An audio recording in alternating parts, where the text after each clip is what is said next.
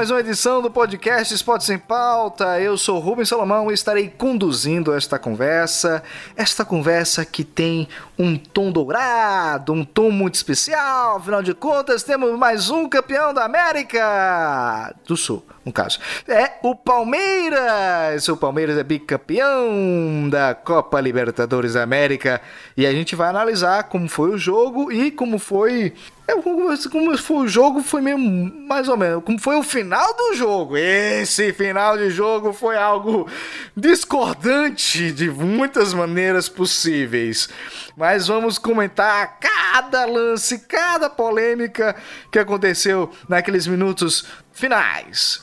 Além disso, temos aquilo que não pode faltar. A corrida maluca do Brasileirão. Temos o Inter, Flamengo e Atlético Mineiro fazendo aquela busca de quem vai ganhar a taça que ninguém queria, mas agora pelo menos os três parece que querem. O Inter está com aquela vantagem, só precisa depender dele. O Flamengo buscando arremessar alguma banana e o Atlético Mineiro dá aquela crise existencial, mas se, se se sobrar, sobrou. Além disso, temos mais uma mudança que veio justamente da queda do São Paulo. Caiu também Diniz e o Raí. Então vamos avaliar como ficaria e como vai ficar o Brasileirão e o próprio São Paulo depois destas mudanças bem complicadinhas. E obviamente o time maravilhoso. Para falar disso, começa com o nosso capitão, Gary Lineker. Boa noite, Rubem. Vamos, vamos né? Hoje temos bastante, bastante assuntos pertinentes para tratar esse título do Palmeiras histórico para, para os palmeirenses e, e bem esperado. O Brasileirão esquentou demais a disputa pelo título. E temos a demissão do, do Diniz, esperada, e que a gente, eu vou trazer, não agora, para segurar um pouco nossa audiência, mas algumas informações de bastidores bastante quentes sobre a queda do Diniz. É, quedas, substituições, acontece, acontece em todos os lugares, acontece em todos os clubes, acontece até em páginas. Afinal de contas, temos também a elevação da, da qualidade, mais uma peça adicionada no nosso elenco, o nosso grande, maravilhoso homem do tempo, João Vitor, nosso matemático dos dados, tanto na NFL, mas também aqui no futebol, vai conversar com a gente sobre a bola oval, não, sobre a bola redonda aquela que vai para o fundo do gol. João Vitor, seja muito bem-vindo a esta conversa. boa noite a todos, boa noite, capitão, boa noite, Rubem. Vamos aí falar um pouquinho de futebol, mudando um pouquinho os ares aí, mas seguiremos aí nas próximas, na próxima uma hora, uma hora e meia, falando sobre polêmicas.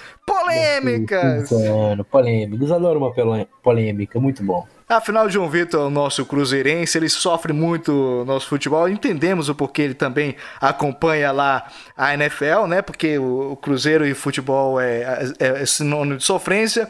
Mas ele também está de olho, porque afinal de contas ele sonha em voltar para a Série A e por isso ele está de olho nos próximos adversários, né, João Vitor?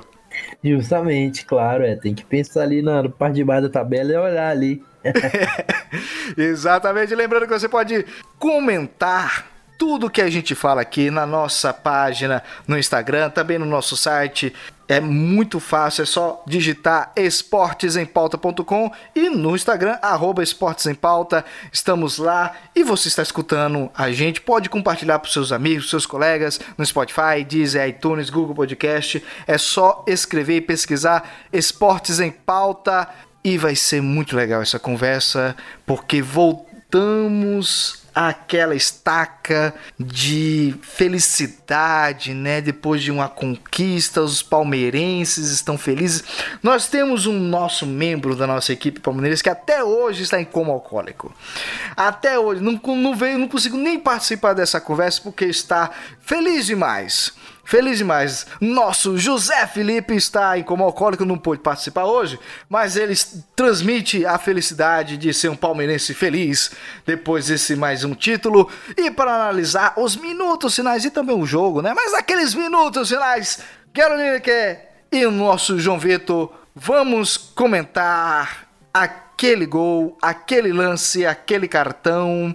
Hum aquele cartão que até hoje tem peixe que não engoliu, né? nosso querido Ruben aí, sempre com os trocadilhos aí maravilhosos. Meu Deus do céu.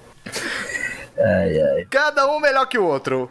Cada um melhor que o outro, cada um melhor que o outro. E bom, eu não sou nenhum especialista em arbitragem nem nada, mas eu achei um pouco exagerado a expulsão do Cuca e o Marcos Rocha não ter recebido nem o cartãozinho amarelo, porque o cartão amarelo que imaginávamos que fosse para ele, pelo que eu vi na televisão no momento que eu estava acompanhando o jogo, foi para o Soteudo, que reclam por reclamação. Então, assim, eu não sou nenhum especialista, mas para mim, aquela expulsão ali foi injusta, de certa forma. E aquilo ali, para mim, modificou completamente o resultado da partida, porque cá entre nós, o jogo estava morto.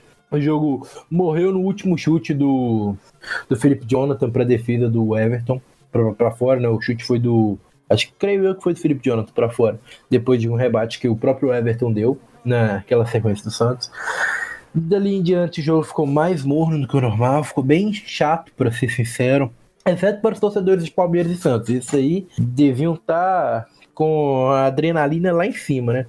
Mas para quem não torcer para nenhum time, tava apenas querendo ver um bom futebol, faltou esse bom futebol e estava esperando uma. Igual eu próprio falei no, no meu palpite, eu estava esperando prorrogação em pênaltis.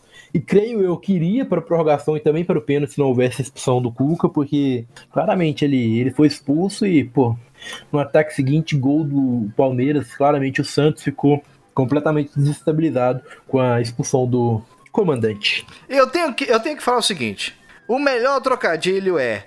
O Santos perdeu a cabeça, ficou anecéfalo, afinal de contas, perdeu o Cuca, perdeu a Cuca, perdeu a cabeça, perdeu o jogo, perdeu o título. Não é isso, grande capitão Gary Lineker? Então, a, essa, o jogo tem alguns pontos a serem analisados. O, o primeiro é, como o João falou, a final foi, foi muito ruim. Foi, foi, se você tira a emoção da final e bota esse jogo no meio de rodada do Campeonato Brasileiro, dava sim, dava para dormir. Mas, como, como o, o, João falou, já era esperado que fosse um jogo truncado. A maioria das finais são truncadas. A gente viu a, a final River Plate e Flamengo, a última, ela se abrir mais porque o River fez um gol no começo do jogo e o Flamengo teve que buscar o River Plate no contra-ataque. Incomodava muito. Nesse caso, como o, o resultado foi se mantendo e foi meu palpite pré no podcast pré-jogo que quanto mais tempo o Santos levasse esse jogo sem sofrer gols e ele incomodaria mais o Palmeiras pela questão física que o Palmeiras vinha sentindo muito e, e o João tava, foi, foi, foi perfeito em dizer que o jogo estava muito morreu a partir do, da, daquela finalização do, do Santos. Mas assim o, o Palmeiras, no, ao fim do jogo, dava indícios completos de que o time tinha morrido fisicamente. O time estava pregado. A partir dos 20 minutos finais, não que o, o, o, Santos tenha tido muitas chances, mas o Santos passou a ter domínio do, do jogo. Ah, e aí analisar o Cuca, vem o gol do título e aí passa muito pelo Cuca. O Cuca ele fez mágica ao longo de toda a temporada no Santos ele se equivocou duas vezes nessa Libertadores, no, ao comando do Santos. A, a, primeira foi quando ele decidiu escalar o, o, o no lugar do Lucas Braga. Ele simplesmente segurou o ímpeto do Santos, que era uma, uma das coisas que era mais elogiada, essa leveza que o, que o Santos jogava, essa rapidez que o Santos tinha ao atacar as equipes e estava machucando muito, e foi uma das nossas apostas de como o Santos seria mais perigoso contra o Palmeiras. Ele tirou o Lucas Braga, ele, ele amarrou o jogo no meio campo, Claro, isso houve, houve o, esse, esse, essa parada no, no meio-campo do Palmeiras, de você conseguir amarrar o meio-campo do Palmeiras. O, ele, ele, até conseguiu fazer isso, mas ele perdeu muito do ímpeto ofensivo da equipe. Tanto é quando, quando o Lucas Braga entra, o Santos passa a ter mais, mais ímpeto, passa a ter mais força no ataque, passa a, a, a ocupar mais o campo ofensivo do, do o campo defensivo do Palmeiras. Porém, o Cuca, o segundo erro do Cuca ao longo da temporada foi essa expulsão boba que pode, pode para muitas, muitas pessoas. E para mim, ser classificado como uma expulsão bem rigorosa, mas é o que a gente até bateu no grupo no, no momento. A expulsão a gente pode, pode, a gente pode discutir o, se, é, se é legal ou não a regra, mas não a aplicação dela. O Palmeiras ia pegar um contra-ataque, o Marcos Rocha ia bater rapidamente essa bola para sair no contra-ataque e o, o Cuca segurou a bola para fazer um antijogo acabou que, na tentativa de ser malandro, o, o, o Cuca foi punido, teve a expulsão, e o Santos, que tinha que ser perfeito no jogo e vinha sendo no controle emocional, ele se perdeu durante um minuto, foi o que o João falou. O Soteudo foi expulso para tentar discutir. Muitos jogadores ali, o Alisson veio para o meio campo brigar, e nesse descontrole dessa expulsão do Cuca, o, o Palmeiras aproveitou um minuto de destempero da equipe, teve muito espaço onde o Rony este, estava para cruzar, coisas que não vinham acontecendo. O Rony teve espaço de dominar, olhar para a área, esperar o, o, o menino, que agora me fugiu o nome, entrar nas costas do Pará e cruzar. E aí, só quem já torceu pro Flamengo, meu caso, quem torceu não, quem torce pro Flamengo, meu caso, sabe quantas vezes a gente tomou gol com essa bola pelo alto nas costas do Pará. Ah, e aí o, não tinha mais tempo para fazer nada, o, o, Palmeiras merece esse título e, e a partir de agora o Santos ele precisa repensar muita coisa, porque ao, ao abrir mão do Campeonato Brasileiro, o Santos agora corre um risco muito grande de ficar fora da próxima Libertadores, de finalista a nem participar da próxima. É bem, bem injusto. João Vitor, voltando com você, quero ouvir mais de você com respeito a esta perda de pensamento, de planejamento logo nos últimos minutos. Você acha que a perda, a perca, eu tenho que reformular esse negócio. A perda do pensamento, do comando, da cuca que traz as ideias e que trouxe um, um, momento frio de análise até os últimos minutos foi crucial para, a, para o momento ou foi um lance de sorte? Sorte, azar? O que, que você avalia? Eu avalio que foi. Não, não acho que teve sorte, muito pelo contrário, foi mérito do, da equipe palmeirense, que não achou que o jogo estava acabado. E eu acho que entra assim. Quando o Kuga foi expulso, juntaram dois fatores. O primeiro que, tipo, o, o time do Santos acabou ficando tipo, meu Deus, ele foi expulso e agora e tal. E parece que o time do Santos desligou. Porque realmente, quando, no momento em que o Kuga foi expulso, eu não engano, tá faltando um minuto, dois minutos, quando começou a confusão para acabar o jogo. Então ali na confusão, tanto que o jogo foi até o 105, se eu não me engano. Que, ou um pouquinho mais ainda. Então assim, é, o, o próprio Cuca, quando ele foi expulso, ele vai pra galera e tudo, mas ah, claramente você vê no próprio banco, na própria reação dos jogadores, que eles ficaram meio sem saber, tipo assim, pô, ele foi expulso, que a gente vai fazer agora e tudo, e não, parece que não perceberam que ainda tinha um jogo para acontecer. Porque claramente tinha muita gente no, no, no ataque do, do, na defesa do Santos que estava ali pensando na morte da Bezerra, pensando já na prorrogação, já tinham dado como certo a prorrogação. Então acho que muito pelo contrário, não foi sorte da equipe do Palmeiras. Igual tem muita gente falando, não, o Palmeiras deu sorte de achar o gol no finalzinho. Não, o Palmeiras batalhou. Por mais que o jogo tenha sido ruim, o Palmeiras tentou, criou e mereceu o gol por ter ficado atento durante os 90 minutos. Mais de 90, durante 100 minutos de jogo. Coisa que a equipe do Santos não fez ali no finalzinho. Então, assim, eu acho que foi mais mérito do, do Palmeiras e persistência, é, vontade dos jogadores de serem campeões, de serem campeões, de não se desligarem, do que demérito do, do, do adversário do Santos. Que por mais que é uma coisa normal você acabar desligando por um minuto ali. Então, mérito para mim do Palmeiras e realmente o Santos estava a defesa do Santos ali estava meio desligada. Como, como o João falou, uh, só, só uma, uma, informação antes, João, o Marco Rocha naquele, naquela confusão ele também tomou amarelo, ele o Solteiro, o Cuca foi expulso, ele também tomou, mas só para sobre o que o João falou, obviamente, um, um título de Libertadores a gente não pode diminuir ele a, a um golpe de sorte. O, o, Palmeiras, ele naquele próprio, naquele mesmo jogo, ele tentou essa jogada algumas vezes. Ele conseguiu na última, mas ele tentou algumas vezes. Então mostra que, que isso foi planejado. Planejado, assim como esse título do Palmeiras como, como a, o fim de uma, de uma linha que ela começou há, há alguns anos. O Palmeiras ele investiu, ele se preparou para isso. Um, num ciclo só, o Palmeiras ganhou Copa do Brasil, ganhou dois brasileiros, remodelou o estádio, é, ele melhorou sua base. Enfim, foi, é, é, é, é tudo um, um processo. Não foi uma, uma, uma, obra do acaso, como o gol não foi uma obra do acaso.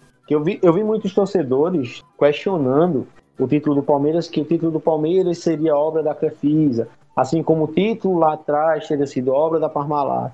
Mas essa, essa relação foi muito bem construída.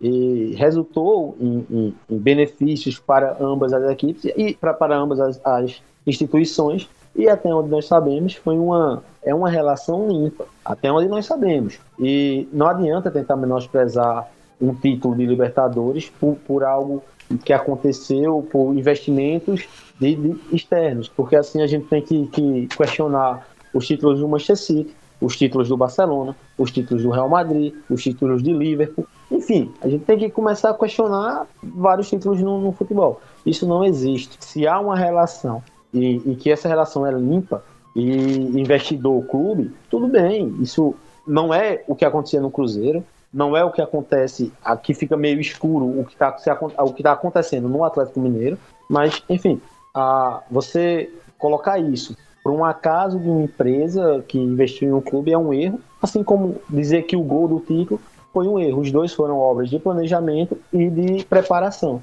E o título do Palmeiras é mais do que justo, seja para e, e é motivo de aplauso, seja para quem é torcedor do Palmeiras e quem também só gosta de futebol. Quando a gente vê uma equipe. E, e sejamos sinceros aqui entre a gente, eu não sei o que o João pensa, o que você pensa, mas o título do Santos, e eu peço que os, os torcedores do Santos me entendam quando eu falo isso, mas o, o título do Santos para o futebol em, em forma de planejamento seria um desastre para, para ele, porque o Santos ele chegou, graças à brilhante campanha que fez, a, a, a, um comando brilhante do Cuca até o último minuto do jogo. Porém, o, o, o, Santos ele, ele é um desastre fora de campo e ele chegou à final sendo esse desastre. O, o, o título do Palmeiras, mais do que premiar um, algo bem construído, ele, ele despremia, digamos assim, o, a bagunça, a baderna e a desordem. João Vitor, você foi provocado.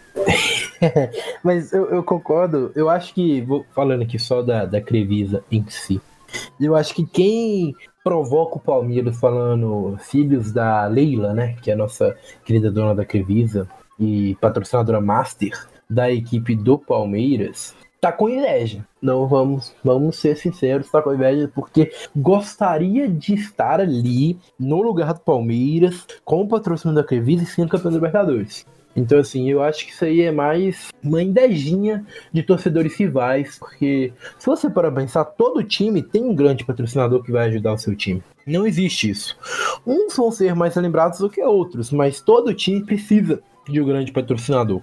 Então, assim, eu acho que isso sim é o, o como que eu como podemos dizer?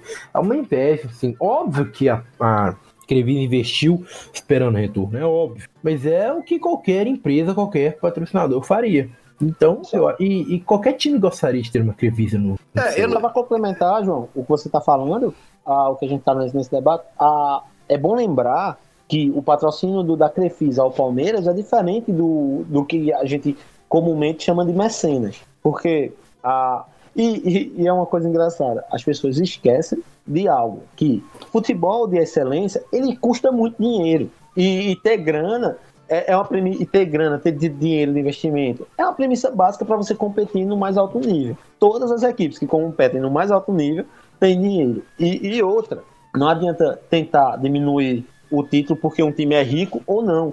Porque a, os 12, pelo menos 12 grandes do Brasil tinham, tinham competência para serem ricos. Se não são, é para o torcedor ele questionar. Não é aquele que está sendo campeão com, com o dinheiro que está sendo investido. Tem que questionar o seu presidente, o seu clube, o que estão fazendo, o que está acontecendo, a palhaçada vem se fazendo há anos. Porque quando você olha para um Cruzeiro, por exemplo, vê o Cruzeiro na situação que está hoje, não é culpa do. Você não tem que estar tá, tá xingando ou, ou, ou, ou, se lamentando por causa do Palmeiras. Você tem que chegar no, nos caras que fizeram aquela safadeza, aquela sacanagem com o Cruzeiro e questionar o porquê deles fazerem aquilo e onde estava o dinheiro que entrou na equipe. É isso que tem que fazer, não é você começar a jogar pedra naquele que está ganhando. E lembrando que o patrocínio da Crefisa ao Palmeiras ele representa só 16% da receita anual do Palmeiras. Então é, é, é uma balela muito grande e, como o João falou, é muito inveja. Eu digo mais, eu digo que todo grande time tem um patrocinador inesquecível. Eu só não sei qual era a sigla do banco do Flamengo, do, da Libertadores, mas dane-se. Continuando, é, vamos a Brasileirão com os nossos times naquela reta final. Aquela reta que todo mundo quer saber. Até quando vai a invencibilidade do Inter? Até quando vai este, sei lá, essa, essa sequência dourada que poucas vezes se viu. E principalmente na final, numa final que ele tem uma sorte, é sorte ou azar. Vamos analisar cada confronto. Então, internacional, vamos começar pelo Inter ou vamos começar pelo Atlético Mineiro? Você decide. Vamos falar do Inter, vamos falar do Inter. Vamos falar do Inter. O Cruzeirense não gosta do Atlético Mineiro. Vamos falar do Inter. Mano, Internacional, o time lá do sul do país, está com 65 pontos, 33, 33 jogos, tá bem alinhado. E em primeiro na tabela, venceu, venceu, venceu. Quantos jogos seguidos? Eu, eu acho que são oito. Nove, nove, nove. Nove. Com a, a vitória sobre o, o Red Bull Bragantino na noite de ontem, nove e se tornou a maior sequência da história do Brasileirão de pontos corridos, superando Flamengo e Cruzeiro. Exatamente. É algo impressionante. Impressionante. E Exatamente. é, o que faz Abel Braga estar em uma posição, sei lá, ele está numa posição muito complicada. A É, diretoria do, do Internacional. Falamos já já sobre isso. sim, Mas sim, vamos aos falando. números e os confrontos. Internacional tem como confronto o Algoz. O Algoz do Flamengo, que só pre- precisava depender dele, mas toprestou. Opa! Tropeçou. Aí eu tenho que falar sílaba por sílaba. Tropeçou com o Atlético Paranaense, que será o próximo jogo nesta quinta-feira. E da- logo depois tem o Sport Recife que está na luta contra o rebaixamento. O Vasco da Gama que também está ali, mas está quase respirando. Depois tem o duelo, o duelo entre Flamengo e Internacional. E fecha com o Corinthians. Esta é a sequência, estes são os fatos. Tá na roda. Tá na roda, vamos lá. E caraca, essa sequência do, do Internacional é de assustar. Principalmente, igual eu já falei no último programa, o trabalho do Abel ele é incrível. E o Inter tá com a sorte de campeão. Tá com aquela sorte que você olha e fala assim: vai ser campeão. Ninguém tira o título desse time. Porque na noite ontem teve vários momentos em que o Red Bull Bragantino era melhor, criava mais chances de, de jogo, estava saindo melhor, criou o, o gol, só que aí foi anulado pelo, pelo Bandeirinha, justamente. E o VAR não chamou, então assim, foi o gol, o gol anulado certamente. E aí depois um pênalti questionável, cá entre nós. Um pênalti bem questionável. O Inter vira o jogo, vira e ganha a partida. Então, assim, é sim um- uma sorte de campeão. E, cara, eu acho, assim, particularmente falando, que o, o título é do Internacional. Estarei torcendo o Internacional, porque vê comigo, a narrativa do título do Internacional é sensacional. O time entra no, no brasileiro como qualquer um. Aí vai, vai, com o Kudê vira líder. Kudê. Aí o Kudê já começa os últimos jogos a dar uma bambeada. Aí o Kudê sai do Inter. Vem o Abelão apenas para preencher barraco. Já ninguém mais acreditando no título. Querendo apenas uma vaga na próxima Libertadores para o Miguel Ramírez assumir no começo da temporada. Seria no começo do ano. Mas nesse ano atípico, seria no começo da temporada. Porque a nova diretoria não iria querer o Abel. O Abel começa mal, é eliminado pelo América e eliminado pelo Boca. No brasileiro, chega a ser sexto colocado e em alguns momentos até questionado se iria para a Libertadores. E de repente, nove vitórias seguidas, líder isolado e principal favorito ao título. Eu quero que o Inter ganhe por essa narrativa e porque eu gosto do Abel. Ele fez um trabalho no Cruzeiro ano passado que não tinha salvação, mas eu gosto dele e ele tem identificação com o clube. Ele é, é, colorado, ele tem Mundial, tem Libertadores, ele tem a identificação que o torcedor colorado gosta. Então estarei torcendo para o Inter, apesar que o caminho não é fácil. O Inter, acho que dentre os que estão lá na frente, o Inter é o que tem o, o caminho mais complicado, vamos assim dizer. Pegam os adversários mais difíceis. Então, não vai ser fácil, mas eu acho que o Inter tem time suficiente para bater de frente com qualquer um aí que, que venha aí adiante. Vamos lá. É, eu esqueci de comentar com, no- na questão do Palmeiras. É, é, a invasão, ou sei lá, a conquista dos portugueses, né? Porque já é o segundo título da América que foi colonizada novamente por mais um europeu. E tem um treinador europeu vindo aí e parece que existe uma resistência, como todo, toda a história republic, da, da resistência farroupilha, da Revolução Farroupilha. Lá tem o Abel Braga na resistência contra mais um estrangeiro e mostrando que tem qualidade na condução do futebol. Garo Lineker, o Abel Braga tem toda essa qualidade ou é melhor trazer o português? Como, como a gente podia, pode, pode analisar o Inter, como eu já falei lá atrás, é que o Inter por muito tempo ele demonstrava melhores resultados do que melhores resultados do que propriamente futebol. Durante, a, principalmente a goleada para São Paulo, deu uma mudada nisso. O Inter jogou um bom futebol contra São Paulo, jogou um bom futebol contra o Fortaleza, apesar de correr muitos riscos. Jogou um, um ótimo futebol contra o Internacional, contra o Grêmio no clássico.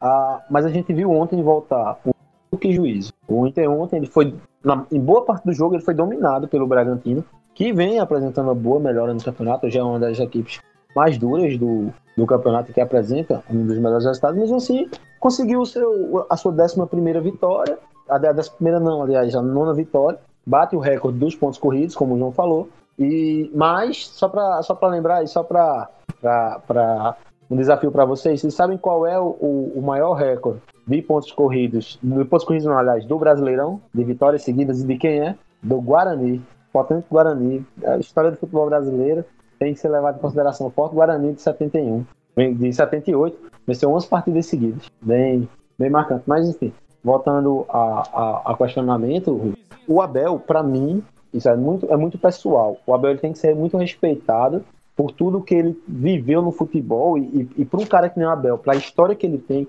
ser campeão brasileiro seria uma coisa, pô, seria seria uma história, como o Caio falou, arrepiante. Você, o cara que perdeu um filho, que foi massacrado durante muito tempo, voltar, dar essa volta por cima ser campeão, isso seria fenomenal. Porém, como você me perguntou, eu acho, particularmente, o Abel é um treinador ultrapassado.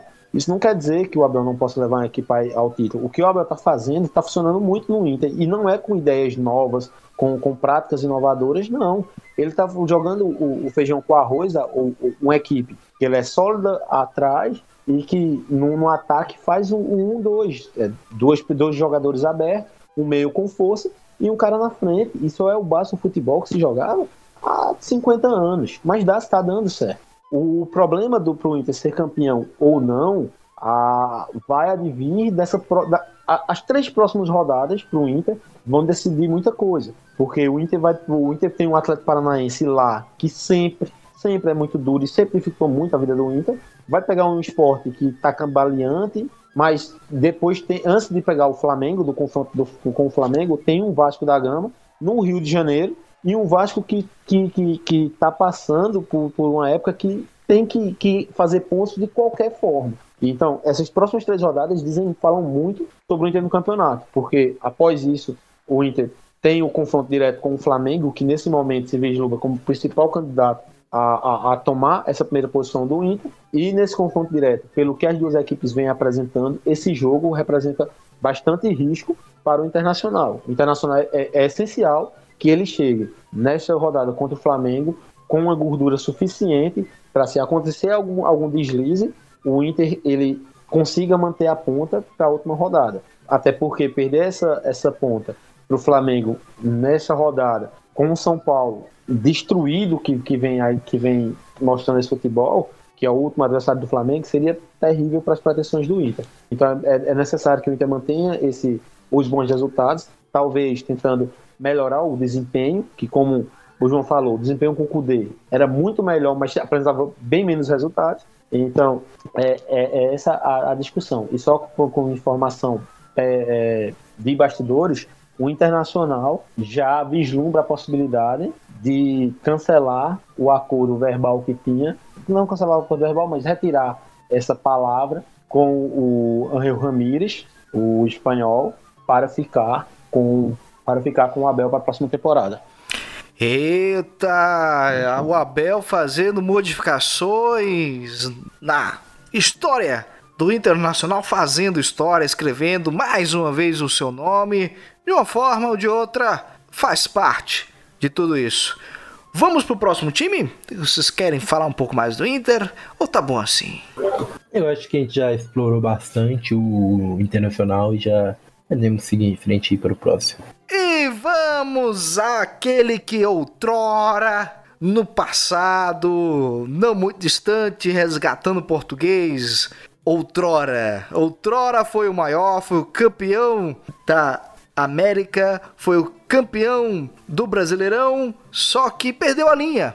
E parece que agora voltou com o Senna ou não? Será que foi um lampejo, um lampejo de brilho que, que vai se apagar? Ou é o suficiente para azucrinar e esperar o, o, um pequeno deslize do Internacional e arrancar com os dentes, com o bico do urubu, o coração do título do Internacional. Vamos analisar o nosso urubu, o Flamengo. Vai ao ataque ou vai só ficar sobrevoando a carniça à espera do momento do ataque? Amo essas analogias, meu Deus. Eu, eu faço questão de lembrar toda hora. Mas falando sobre o, o Flamengo, eu creio o Flamengo deu sim uma, uma pequena melhorada nesse último jogo contra o esporte, mas vale ressaltar com todo respeito aos torcedores do esporte que o time do esporte está nas últimas posições, está na parte de baixo da tabela, está brigando atualmente para não cair, então assim, o, o, o Flamengo ele ganhou, convenceu, mas não foi um jogo justo para o esporte, vamos assim dizer. E o placar 2x0 até que foi injusto. Acho que o Flamengo merecia ganhar de 3, 4, porque foi 3 isso. Teve o gol no final do jogo, o gol do Pedro. Tinha me esquecido. Merecia ser 4, 5, porque o Flamengo perdeu. O Gabigol perdeu uma chance sem goleiro.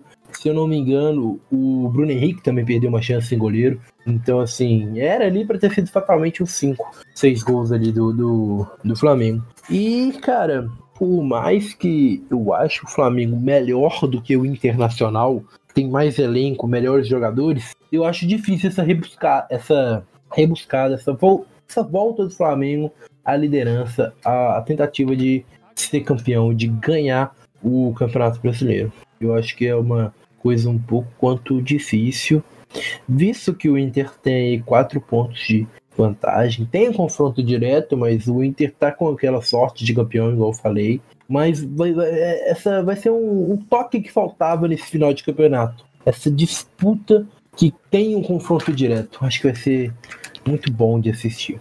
Garo Lineker, lembra de 2009? A gente teve um título do Flamengo, né? Que foi construído nas últimas rodadas. E foi com o técnico interino, o Andrade, né? Que foi efetivado depois de um, muitos idas e vindas daquele time que é complexo. Mas vamos à sequência do Flamengo eu gostaria muito da sua análise. Nós temos o próximo jogo, Flamengo e Vasco, um clássico carioca que vai ser aquele clássico, né? Com todo, com todo o requinte. Temos depois o Bragantino e na sequência o Corinthians para de... aí sim o, classe... O, o, o, confronto direto com o Internacional, finalizando com o São Paulo. Gary Lineker, João Vitor falou na, na, no bloco, na, na parte anterior que o Internacional estava com uma sequência difícil. Se a sequência do Internacional é difícil, a do Flamengo é o quê? É espinhosa, eu acho que seria a palavra. O Flamengo tem alguns confrontos. O Flamengo, para mim, tem a pior tabela de, de, de, dos candidatos ao título acho que com, com vantagem, inclusive, na, na, nessa questão de pior tabela. Porém, nesse momento, esse é um recorte muito, muito pequeno, diga-se de passagem, um recorte de, de, três jogos, quatro jogos. O Flamengo hoje tem o melhor futebol do, do, dos candidatos ao título, nesse recorte pequeno. E é um impulso de grande. O Flamengo, ele, ele após a derrota para o Atlético Paranaense, ele ganhou contornos de, de, de um ótimo futebol novamente. Parece que a equipe finalmente começa a assimilar o que o Rogério está tentando passar à equipe, até o confronto contra o Grêmio. E esse jogo contra o Esporte, os dois fora de casa, Rogério Senna me parecia perdido à frente do Flamengo e me parecia muito mais uma caixa vazia, uma embalagem bonita sem nada dentro, do que de, de, de, fato o treinador que a gente que a gente projeta que ele seja. Neste momento, o, o Flamengo ele passa a, a, a, a, apresentar lapsos do time de 2019. E aí é aquela coisa, o Flamengo pelo, pela quantidade de talentos que tem, pela quantidade de, de jogadores acima da média que tem na equipe, principalmente da média brasileira, se ele joga próximo ao, ao, ao seu limite, é isso. Se ele joga próximo ao que ele pode jogar, é isso. Não, não há equipe no Brasil que possa fazer frente a uma equipe com tantos talentos e, e com um potencial tão grande. O Flamengo hoje destroçou o esporte, o esporte na Ilha do Retiro. No primeiro tempo, não seria injusto se o Flamengo saísse ganhando por seis, sete gols. Foi um, um massacre total. O Flamengo ele, ele conseguiu a maior vitória dele em Pernambuco, em confronto contra o esporte, a maior vitória de um dos dois jogando em Pernambuco e, e, e mostrou um futebol que, se você parasse no, no começo do campeonato para analisar só com o que jogou hoje, o, o, Flamengo, você diria que o Flamengo é era favorito ao título. Os, a pontuação agora já atrapalha um pouco. E aí, dando a mão à palmatória e batendo na própria boca, eu questionei demais a escolha do Rogério em trazer o Arão para a zaga e pôr o Diego à frente dessa zaga, revezando com o Gerson, para fazer essa saída e essa contenção. E tenho que, que dar a mão à palmatória e morder minha própria língua, porque o, Arão na zaga tem, tem, tem estado cada vez mais confortável e tem jogado muito bem. E o Diego tem feito uma proteção segura e tem sido seguramente o melhor atleta do Flamengo nesses últimos jogos, em tirando o Gabigol. Porque o Gabigol botou alguns jogos no bolso. O que tem de marrento tem de bom futebol. Mas enfim, a, acho que a análise do, da tabela do Flamengo, Ruben, passa muito pelo que a equipe tem apresentado. Se o Flamengo for essa constância que vem sendo nesse recorte pequeno, o Flamengo tem tudo para bater o Vasco e tem tudo para bater o Corinthians e dois jogos em casa. O problema do Flamengo está no segundo jogo, no primeiro jogo após o Vasco, no jogo de domingo, contra o Bragantino, fora de casa. O Bragantino vem apresentando um ótimo futebol, que dominou as ações contra o Inter. Então esse jogo é muito perigoso. O Flamengo não pode mais perder pontos. Em não perdendo, o Flamengo chega com boas chances, em apresentando esse futebol, chega com boas chances de, de lutar e de ele conquistar esse bicampeonato e talvez esquecer Jorge Jesus. E eu não sei se vocês querem, se você quer agora, Rubem, depois, eu tenho informação de bastidores, do, pelo menos duas informações de bastidores bem quentes sobre o Flamengo. É, não, eu quero saber agora, porque. Eu, não, na verdade é o seguinte: eu vou fazer um pequeno intervalo e voltamos já já com essas informações de bastidores. E eu também quero saber essa questão que será que o Gabigol tá jogando que tá jogando para não ter um português, um certo português de volta? Voltamos já já com essa polêmica, polêmica, polêmica, polêmica. É rapidinho. Estamos de volta já já.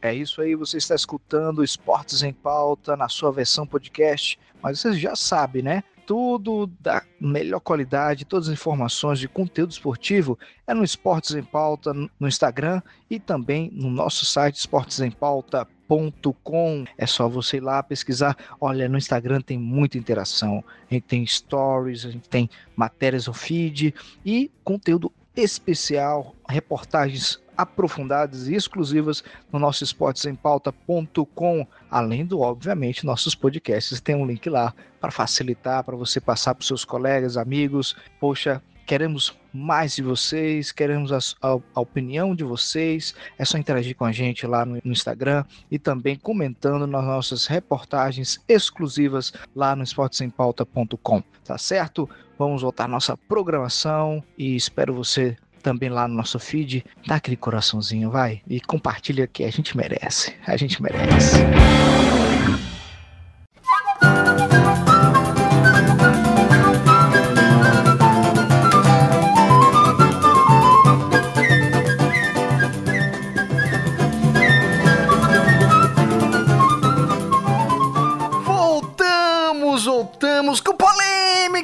Polêmica, polêmica. Eu que informações de bastidores com Gary Lineker, mas eu vou botar a, a, a polêmica no ar. Será que o, o, o Gabigol está jogando o que está jogando para não ter um certo português de volta no linho do Flamengo? Então, Rubem, a, por, pelo que eu sei de informações de bastidores do Flamengo, conversando com pessoas dos corredores do Flamengo, a o Rui Vitório, neste momento, é descartada qualquer possibilidade dele assumir a equipe rubro-negra com o Rogério caindo ou não. Mas do que sobre sobre bastidor. Primeiro, esse, a pessoa pergunta, eu quero, não sei, eu vou até querer saber também a opinião do João sobre, porque me parece muito que o Gabigol ele, ele recuperou condicionamento físico. E o Gabigol ele é um atleta que ele necessita muito do condicionamento físico dele. Apesar dele ter uma técnica aprimorada, uma técnica bastante, bastante boa, inclusive, ele depende muito do condicionamento físico e me pareceu, durante grande parte do campeonato, que o Gabigol estava abaixo fisicamente. Você não via ele se movimentar tanto, ele com, com esse arranque tão forte, que é a característica dele, essa, essa movimentação e esse arranque, que na maioria das vezes passa com, com dos zagueiros com facilidade.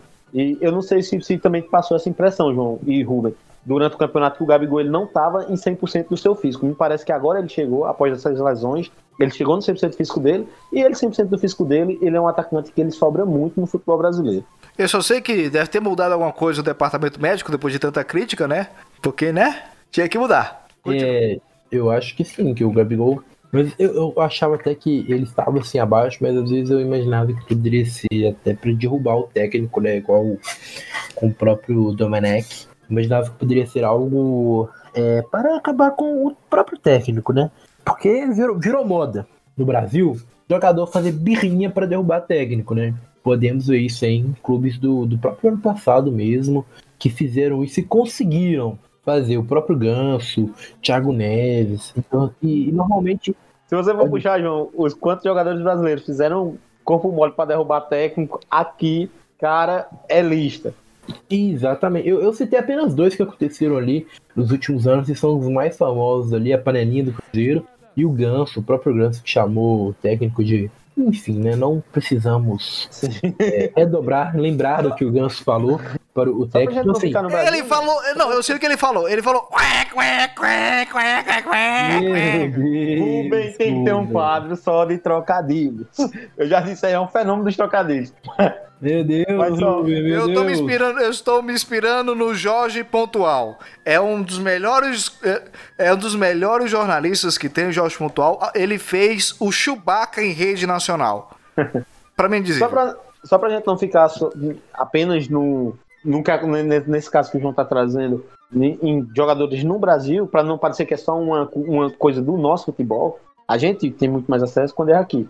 Mas a gente lembra de um caso famoso do Filipão no Chelsea, que é, é, é claro, é notório, é sabido por todos, que o Drogba, o Theo e os principais líderes daquela equipe do Chelsea queriam o Filipão fora e fizeram corpo mole, e isso dito por eles. Sim, sim. E trazendo mais recentemente, tem o próprio Messi, fez a panelinha contra os técnicos recentes do Barcelona aí, né?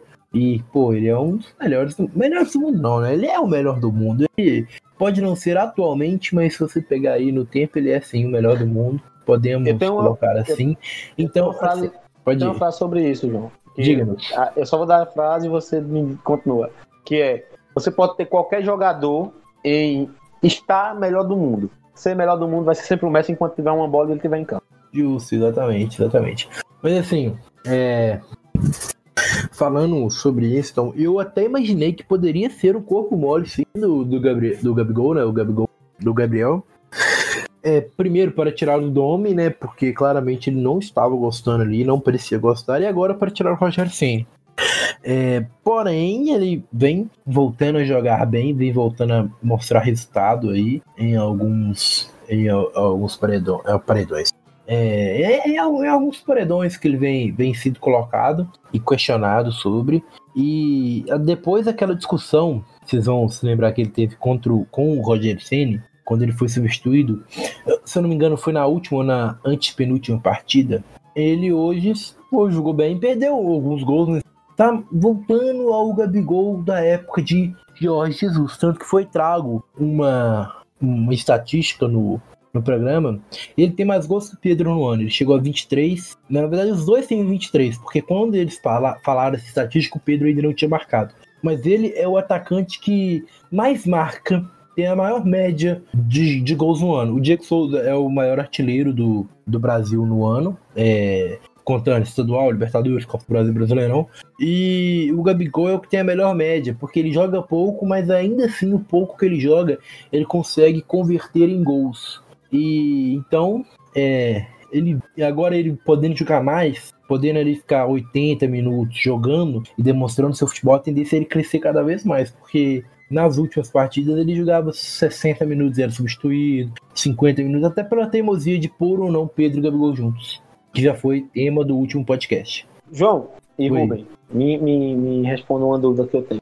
Que eu tenho não, aliás, eu tenho certeza que isso influenciou muito na subida de produção do Gabigol. Mas aquele puxão de orelha, de, de orelha digamos, do, do Rogério no Gabigol, ao pô-lo no banco, dizer assim, olha, não está apresentando o futebol que deve apresentar, vou pôr o Pedro de titular, dentro do Maracanã, aquilo me pareceu ter mexido muito com o Gabigol. Tanto é que na partida contra o Palmeiras, partida contra o Grêmio, o Gabigol ele, ele, ele deu uma aula do que é um centroavante móvel. Principalmente no jogo contra o Grêmio. O que ele fez contra o Grêmio foi um absurdo. Mas me parece que aquele puxão de orelha, depois ele no banco diz assim, ó, se não, volta, se não voltar a jogar, não voltar a apresentar e mostrar o Gabigol que todo mundo sabe o potencial que você tem, é banco e acabou. Me parece ter, ter mexido muito com os brios dele, inclusive.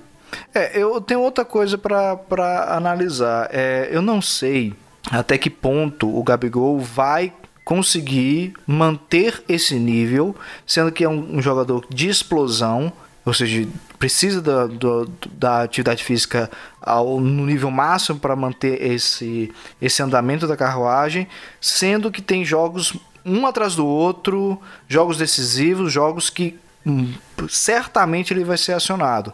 Se ele decair de produção, é certeza ou não que o Flamengo pode ser que derrape? Cortou aqui o finalzinho de novo, é, cara. É, é, é certeza ou não que o Flamengo possa ser que derrape? Eu acho que certeza a gente não pode confirmar, porque, igual a gente falou, em alguns momentos que o Gabigol esteve fora, Pedro conseguiu suprir muito bem essa ausência, né? Então, assim, não acho que seja certeza de que ele. de que o Flamengo derrape, mas com certeza ele. Se ele vir a ficar fora, vai fazer uma tremenda falta para o time, porque querendo ou não, ele também é um líder dentro de campo, mesmo com toda a marca, e tudo mais. Ele é um líder dentro de você, só não, você não perde somente um jogador, uma figura atacante marcador de gols. Você perde também um líder que ajuda a sua equipe nos melhores momentos. Parabéns, parabéns, João. Acho que foi, você foi perfeito. Então, o que, o que tirar da, da, daí? O Gabigol, para além do, do, do, do um jogador bem acima da média tecnicamente, o Gabigol, ele é, ele é essa era de vitórias do Flamengo, eu não tenho dúvida alguma, de que em conquistando mais um brasileiro, em conquistando mais algum título, essa era vai ser conhecida daqui a 10, 20 anos como a era Gabigol. Ele, ele é a figura marcante e que se coloca como um ídolo direto da torcida e que decide jogos demais. O Flamengo precisa dele para mais do que, é, como o João falou, mais de um artilheiro, um líder mesmo em campo. E só para a gente ter noção do impacto que é o Gabigol no Flamengo, Gabigol no Flamengo ele tem 98 jogos pela equipe. O cara participou de 91 gols diretamente. Ele fez 66 gols e deu 24 passes. É uma média de quase 0,90 participação por, por, por, jogo em gols. É, é, é, é um absurdo. É, é uma coisa que você vê jogadores fazendo na Europa. E você vê aqui, pertinho da gente, e quando você percebe que os, o, a, a, o impacto desses números, você percebe com absurdo ele, ele, ele traz de qualidade ao Flamengo. E, Rubem, você quer agora que eu, que eu dê a, as, duas, as duas bombas, digamos? Sim, porque senão eh, daqui a, o próximo assunto é o Galo. então, a, a, as duas informações de pessoas muito próximas à diretoria do Flamengo, muito próximas, é que, uma, o Rafinha, lateral do Flamengo, ex-lateral do Flamengo, ele vai receber nas próximas horas o contrato com o, o Olympiacos. O Olympiacos que acabou de, de, de contratar o Ken Lala para a lateral. E o Rafinha está muito próximo de, de rescindir. Em, em um primeiro momento, a ideia do Rafinha é continuar na Europa, em arrumar, um, arrumando um time que dispute a Champions, mas o Rafinha não descarta e, e, tem como probabilidade voltar ao Brasil. E mais do que voltar ao Brasil, o, algumas, algumas pessoas da diretoria do Flamengo já iniciaram contatos para que, se voltando para o Brasil, o Rafinha volte a vestir a camisa do Flamengo. A segunda bomba, e talvez ainda mais impactante do que a volta do, do, a possível volta do Rafinha, é que Jorge Jesus está na Berlinda no Benfica. Jorge Jesus está muito decepcionado com tudo que ele encontrou no Benfica e ele não esconde de ninguém da família e dos amigos dele de que ele sente muita falta do Brasil e do que ele viveu no Flamengo e que nesse momento ele não descarta voltar ao Flamengo e na, na contramão e na contramão não, aliás, na mesma mão daí dessa informação, o Flamengo em não não ficando com o Rogério Ceni na próxima temporada e um fico que está não fica que está condicionado ao Rogério ganhar o brasileiro, em não acontecendo, o Flamengo vai em busca de um novo, de um novo português para comandar a equipe.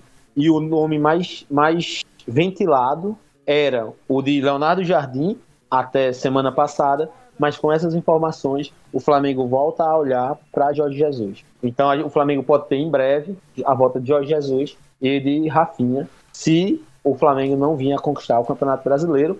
E o que me lembra muito aquela cena de Vingadores, a, o último filme dos Vingadores, o último ato, quando começa os círculos abrindo e voltando aqueles que não que, que, que se foram.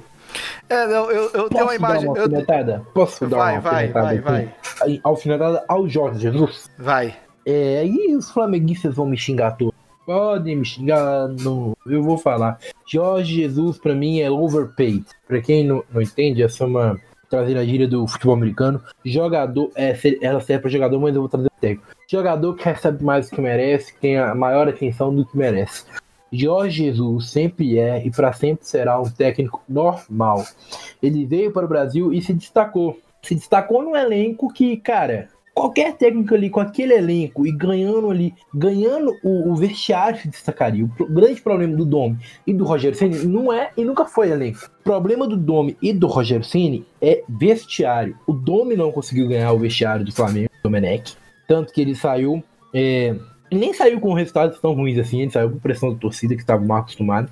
E o Rogério Senna é a mesma coisa. O Rogério Senna, ele não, ele não tá deixando de ganhar partida ou ganhando outra partida aqui porque o elenco é ruim, ou por qualquer outra coisa, porque não tem o elenco, ele não tem um vestiário ganho, tanto que ele tá igual nos bastidores, a discussão dele com o Gabigol, com outros jogadores, ele querer bancar um jogador aqui, bancar o jogador ali, que é líder do elenco, então assim, eu particularmente falando, acho Jorge Jesus overpaid, e uma prova disso é que fora do Brasil ele é um Zé Ninguém, com todo respeito, sim, é uma maneira de expressar.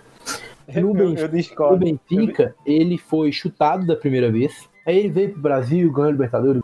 No Benfica, chamaram ele de volta. A torcida não gostou que chamaram ele de volta. Tanto que eu lembro que eu comentei isso com todo mundo. É, ele não iria durar um ano no Benfica. Porque o futebol europeu, o futebol do Benfica, não estava a, no que o, o Jorge Jesus poderia dar. Foi eliminado da Champions na fase eliminatória, na primeira fase. Aí na Liga Europa passou, que caiu em um grupo mais fácil, mas assim, teve dificuldades contra equipes claramente inferiores. Em Portugal, no campeonato, não está fazendo um grande campeonato, porque o Sport é líder e o Porto é o segundo. Eu acho que o Jorge Jesus ele foi muito valorizado por um ano atípico dele e do Flamengo. Óbvio, é um bom treinador, é um bom treinador.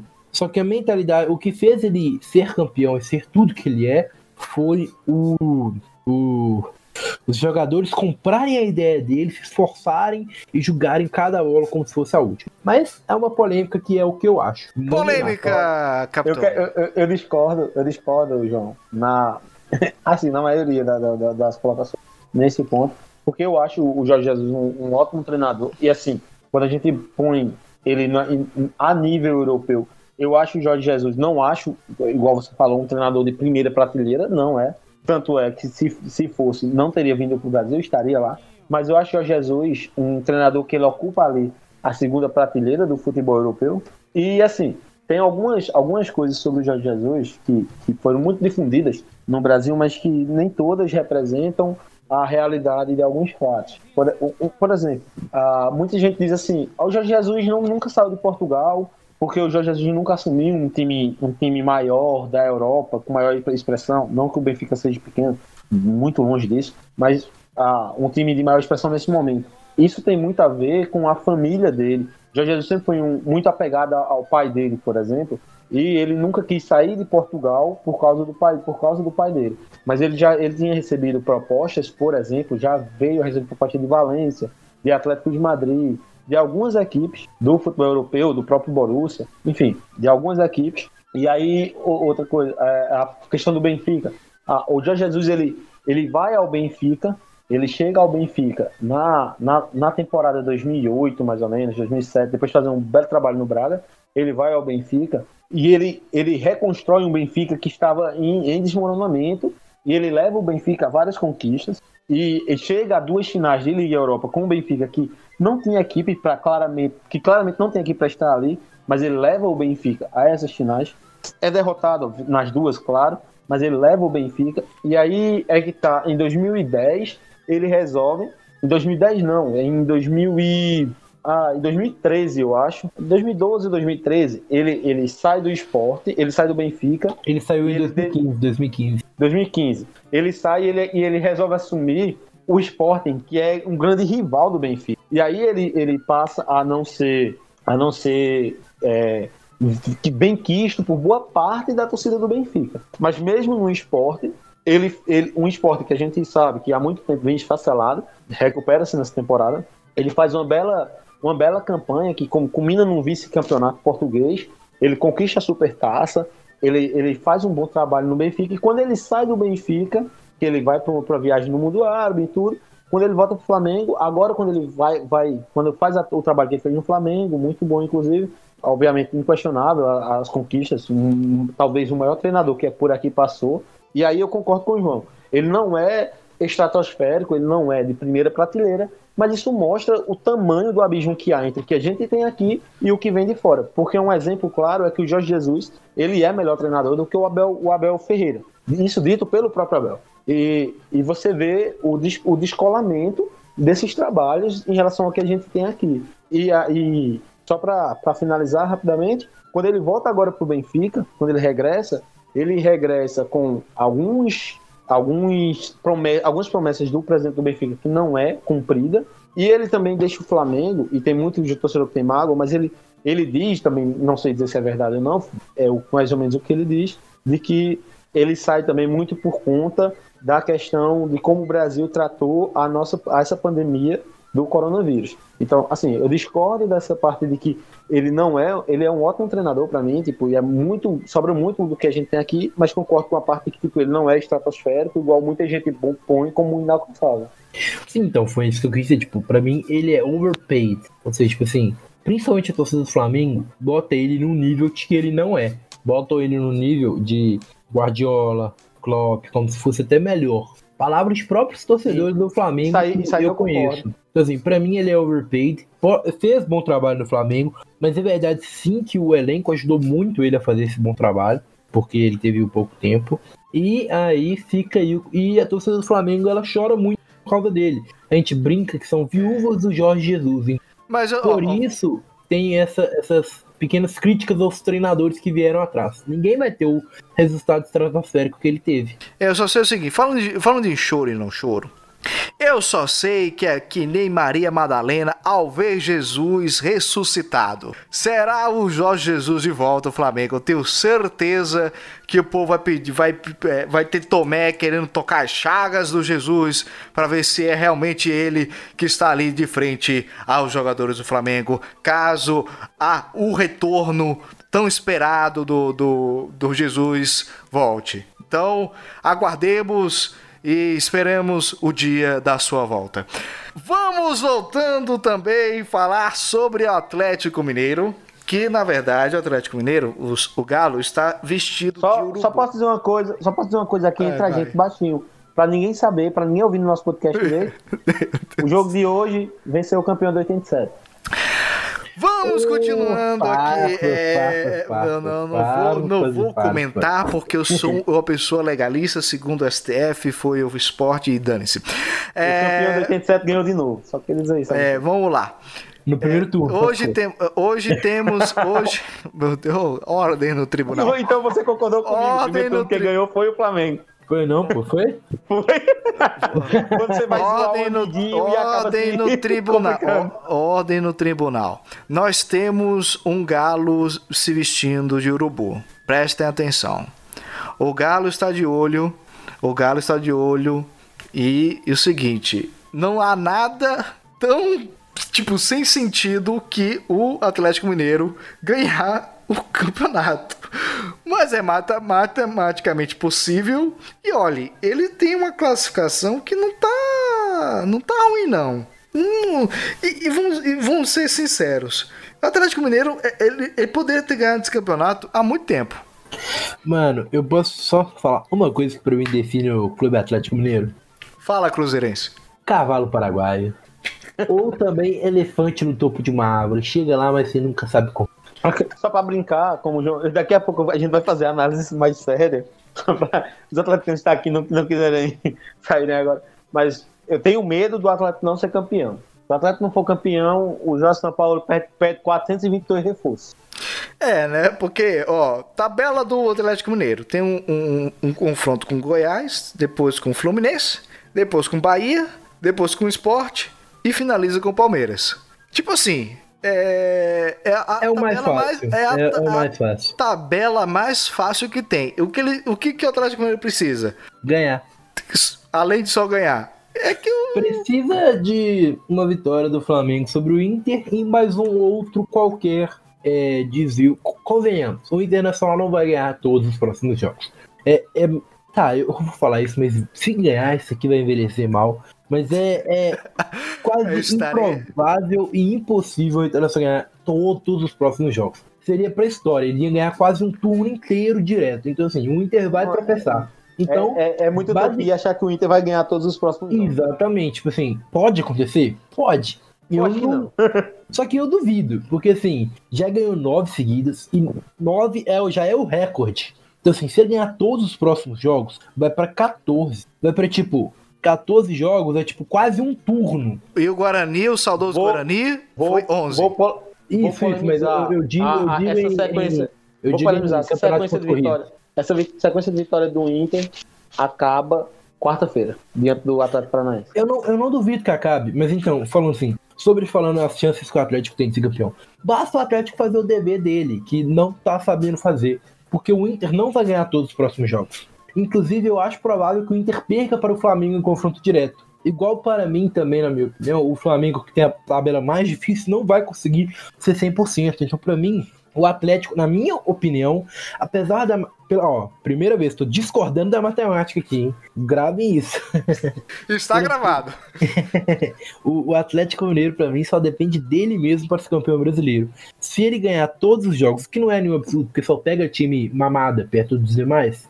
Porque, por mais que o Palmeiras, na última rodada, vai ser um Palmeiras que já ganhou a Libertadores, vai ser um Palmeiras voltando de um Mundial de Clubes que esperamos que chegue na final para o bem do futebol brasileiro, porque eu não aguento mais o futebol brasileiro e o futebol sul-americano em si, parando nas semifinais do Mundial, que é uma vergonha será o Palmeiras vindo de uma final de Copa do Brasil, provavelmente do Grêmio. Então, assim, provavelmente vai pegar um Palmeiras que vai jogar por jogar, vai jogar assim, só pra cumprir tabela, vai jogar não querendo estar ali pra jogar, então provavelmente deve ganhar. Então, assim, não é nenhum absurdo ganhar os próximos cinco jogos. Então, por isso que eu digo, só depende dele mesmo. Aí é que tá a pergunta: é bom ou ruim o Atlético Mineiro só depende? Fica aí o questionamento. Eu, eu posso ser mais polêmico ainda, João? Polêmica, vai. Adoro Eu polêmica. gosto. Adoro polêmica. Manda pra Ao lado, gente, vai. ao lado do Flamengo, ao lado do Flamengo, na temporada, o Atlético Mineiro é a maior decepção do, do- no Brasil. Ao lado Não. do Flamengo. Talvez Pra o mim- Flamengo esteja um pouco acima por tudo que, que a gente esperava. Não, Mas eu acho. a decepção do que o Atlético se pôs, se propôs a fazer, de chegar e dizer: eu serei aquele time que vou de- em frente, de- vou bater de frente com o Flamengo e vou tirá-lo da, da supremacia do Campeonato Brasileiro. Hoje a gente não vê o Atlético conseguindo fazer frente a outras equipes, como, como o Inter, caiu cedo na Copa do Brasil, enfim. Pra mim, hoje, Oh. hoje, nesse momento, entre Flamengo e Atlético, tirando o Flamengo porque tinha muita expectativa, o Atlético está é, é, é esse, essa equipe que decepcionou demais no campeonato e com o investimento que a maioria das equipes que brigam com ela, com ele hoje, não tem um, um, um terço. Então, pra mim, é a grande decepção do campeonato ao lado do Flamengo. Olha, eu vou só falar aqui que para mim é uma decepção maior do que a do Flamengo, porque por mais que o Flamengo venha de uma temporada exorbitante, eu acho que o próprio torcedor do Flamengo sabia que no final das contas essa temporada não ia se repetir, principalmente com a saída de Jorge Jesus. Tanto que eu tenho amigos que falaram, essa temporada é única, a temporada ano que vem volta ao, é, entre aspas, normal do Flamengo. Que é estar tá ali na parte de cima e tudo, mas não ser campeão de tudo toda hora. Tipo, ser campeão da Libertadores no sábado e do Brasileiro no domingo. Isso não vai acontecer nunca mais na história, na minha opinião. Aquele foi um absurdo. Sim, óbvio que isso é a minha opinião, mas tipo assim, a chance de acontecer de novo é tipo uma em nos próximos 100 anos de um time ganhar a Libertadores no sábado e no domingo ser campeão brasileiro, vira, vi, e virado da conquista de um título e chegar, por exemplo, sair lá de Lima, comemorar em Lima, chegar virado, e quando chegar virado no Rio de Janeiro, receber a notícia que é campeão brasileiro. Então, assim, já esperava. Só que o Flamengo ele perdeu algumas peças, perdeu o Jorge Jesus, perdeu o Rafinha, perdeu o Pablo Mari e não recompôs a altura. O Atlético não. O Atlético ele contratou, ele gastou um dinheirão. Ele trouxe Eduardo Vargas para ser o camisa 10, trouxe o Savarino, trouxe o Zaratio do, do Racing, que nem jogando tá porque tá machucado trouxe dois goleiros, não trouxe só um, trouxe dois e bancou o, vamos dizer aqui, o goleiro mais importante da história do clube, que é o Vitor, que hoje é o terceiro goleiro. Você tem que ter banca para fazer isso. É a mesma coisa você chegar e bancar um Fábio, um Rogério Senna, um Cássio, você, e botar ele como terceiro goleiro. Reformulou a zaga toda, trouxe Guilherme Arana, na lateral direita trouxe o Mariano, que nem jogando tá, trouxe o Júnior Alonso, renovou com o, o Igor Rabelo, trouxe de volta o Gabriel, na ambulância, trouxe o Alan, que era do Liverpool, elogiado por Klopp, o Alan Franco, o próprio Johan, que agora eles recentemente trataram.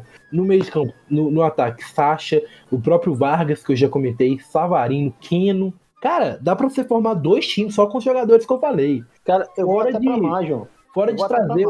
Diga. Eu vou até pra mais. Você falou dos do jogadores, o Atlético Mineiro, ele durante Durante 70% do Brasileirão, ele só teve o brasileiro para jogar. Durante 70% não. O Atlético, durante quase 100% do brasileiro, só teve o Brasileirão para jogar. O Atlético era a única equipe, enquanto as outras equipes estavam nessa batida de pandemia, calendário apertado, jogando de 3 em 3 dias, de 2 em 2 dias, o Atlético jogava um jogo por semana. O Atlético devia estar na, ter nadado de braçada nesse campeonato, e toda vez que pareceu que ia nadar, acabou decepcionando. Para mim, o, o, o, Atlético ele, ele decepciona demais em vários momentos. E eu, eu sou, mais, sou mais enfático até em falar. O trabalho de São Paulo, por mais que o Atlético ele, ele jogue um bom futebol, o, em resultados em si, é, é, é, é, talvez pior do que o Diniz. Talvez não, tenho quase certeza que é pior do que o do Fernando Diniz, por exemplo. E vamos aqui ressaltar, além de todas essas contratações, e disso que você falou, trouxe o técnico mais caro do futebol brasileiro hoje em dia, que é o Jorge Sampaoli. Ele é o técnico disparadamente o técnico mais caro e com mais renome dentro do futebol brasileiro hoje. Ele chegou para ser campeão de tudo. E o, o, clube primeiramente apostou no Dudamel, que já era um grandíssimo nome, era um bom treinador, mas que infelizmente não deu, infelizmente, felizmente para mim, infelizmente para os atleticanos. Não deu certo. Passou perrengue no Campeonato Mineiro. Muitas pessoas falam muito, ah, o Campeonato Mineiro, campeão, obrigação, mas se classificou no Campeonato Mineiro a um ponto em quarto lugar, a terceiro lugar, um ponto apenas na frente do Cruzeiro, e ficou na frente do Cruzeiro por causa de um gol aos 49 minutos do segundo tempo que deu a vitória no Clássico. Então, assim, desde o Mineiro, campeão era vexatório, na Copa do Brasil caiu para Afogados, na Sul-Americana caiu pro Santa Fé. Então, assim, é, são campanhas é, vexatórias. E aí, igual você falou, teve o brasileiro todo, somente jogar. E era o único. O São Paulo, por mais que caiu cedo na Libertadores, estava na semifinal da Copa do Brasil. O Internacional estava na Copa do Brasil e também estava na Libertadores até cair pro Boca Juniors. O Flamengo também. Então, assim, é, são o Palmeiras, campeão da Libertadores, final de Copa do Brasil, tava brigando pelo título, agora que deu uma caída. Então era o único. É, é para mim, eu, eu, eu, dou a ênfase. O Atlético Mineiro tinha a obrigação moral de ganhar esse campeonato brasileiro, porque é, foi o time que mais contratou, gastou milhões nessas contratações. Não satisfeito com as contratações do início do ano, trouxe ainda excelentes jogadores, visados por muito, como Eduardo Vargas e Zaratio, que chegaram mais recentemente. E então, assim, tinha a obrigação de ganhar e ganhar bem o Campeonato Brasileiro. E, e o que mais me surpreende, torcedores atleticanos podem ficar putos comigo, é que o time continua gastando dinheiro de onde não tem.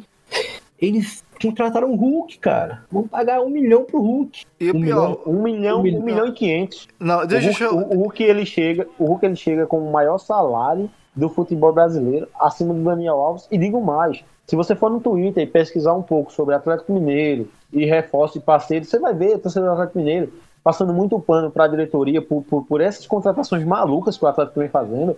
E digo, e digo uma coisa: se você pode botar Cruzeiro e investidores, e você vai ver a mesma, a mesma defesa nos, nos rivais, nos cruzeirenses, há um ano. Há dois anos Não. até estourar o que estourou. Digo mim, deixa- o Atlético Mineiro tá, tá, tá fazendo cosplay do que o Cruzeiro fez. Não, não, eu- Guerreiro, você pegou a minha fala. Eu ia falar justamente isso: que o Atlético Mineiro tem que se pintar de azul. Não, mas eu- vamos dizer mais, atleticanos aí podem ficar chateados comigo, mas o Cruzeiro fazia isso ganhando título.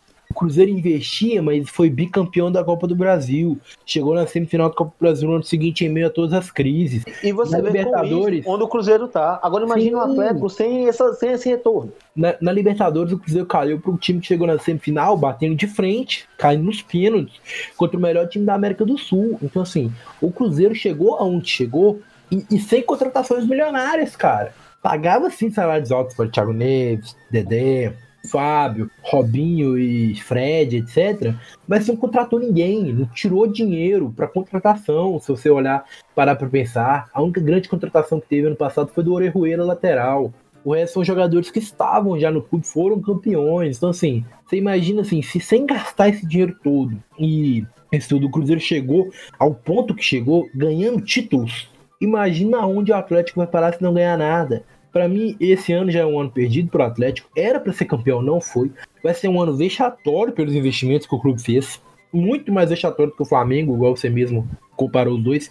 E digo mais: ano que vem a conta vai cair. Esse ano, na verdade, a conta vai chegar. Vai chegar, porque em vez deles pararem pra pensar, falarem, pô, eu investi e não deu certo esse ano, eu vou me retrair. Vou ficar aqui um pouquinho na, na miúda, quietinho, apenas observando o demais, julgando e tudo. Só que sem gastar muito, não. Eles foram atrás do Hulk. Pagar um milhão e meio pro Hulk, cara. Que a gente não sabe como que ele vai chegar no Brasil. Porque os últimos jogos dele na, na, na China, ele precisava de 120 minutos para marcar um gol. Ou seja, para um atacante, não é ruim, mas tem que levar que ele jogava na China, que é um futebol muito mais abaixo do futebol brasileiro. O nível técnico lá é muito mais abaixo. Então, assim, eu fico feliz com o rumo que o Atlético leva. Mas eu fico triste pelo futebol mineiro, porque o, o Atlético tinha que ter olhado pro rival e aprendido. Mas não, parece que ele olhou pro rival e falou: vou fazer igual, só que pior. É, é incrível pro futebol mineiro o que tá acontecendo. E vamos continuando esta conversa, mas eu vou fazer um pequeno intervalo. Eu vou fazer um intervalo, porque vão ter que acalmar os ânimos. Muitos ânimos aqui, muitas opiniões, mas voltamos já já. Então a queda, tem a queda do Diniz, ou o Diniz caiu, levou o Raí junto, ou o Raí caiu, levou o Diniz junto. Voltamos já já com essa análise.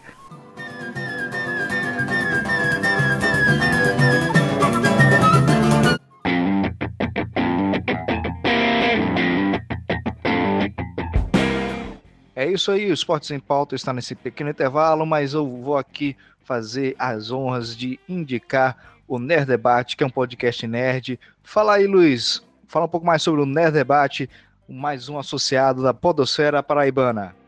Valeu, meu amigo Rubens Salomão, por esse espaço para eu poder falar aqui do meu podcast, o Nerd Debate. Tá com uma proposta diferente. A gente começou a fazer entrevistas com personalidades brasileiras, como dubladores, donos de empresas licenciantes de anime, é, como Crunchyroll, é, entre outros, né? Editores, pessoal da JBC e tal. E a gente tá fazendo especiais também do Estúdio Ghibli. A gente tá analisando todos os filmes do Estúdio Ghibli na ordem de lançamento, um podcast para cada filme. Então, em breve a gente vai terminar esse, esses especiais, vamos partir para outras coisas na área de anime, mas você pode ouvir aí o Nerd Debate em nerddebate.com não falamos só de anime, né? Falamos de outras coisas também, outros debates de séries, filmes. E você pode procurar em qualquer aplicativo, Spotify, Deezer, Apple Podcast, qualquer aplicativo de podcast em seu celular, você pode ouvir o Nerd Debate. Valeu, Ruben. Abraço a todo mundo.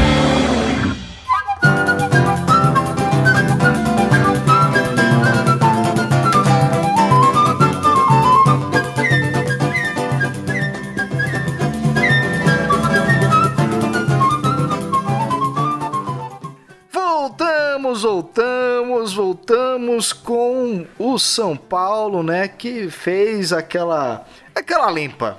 Aquele momento de reavaliar as coisas e mudar o clima. Vamos mudar o clima e mudou também o diretor, demitiu o Raí e demitiu o Diniz. E para isso, vamos começar esta análise com o João Vitor. Justo, injusto, é com você.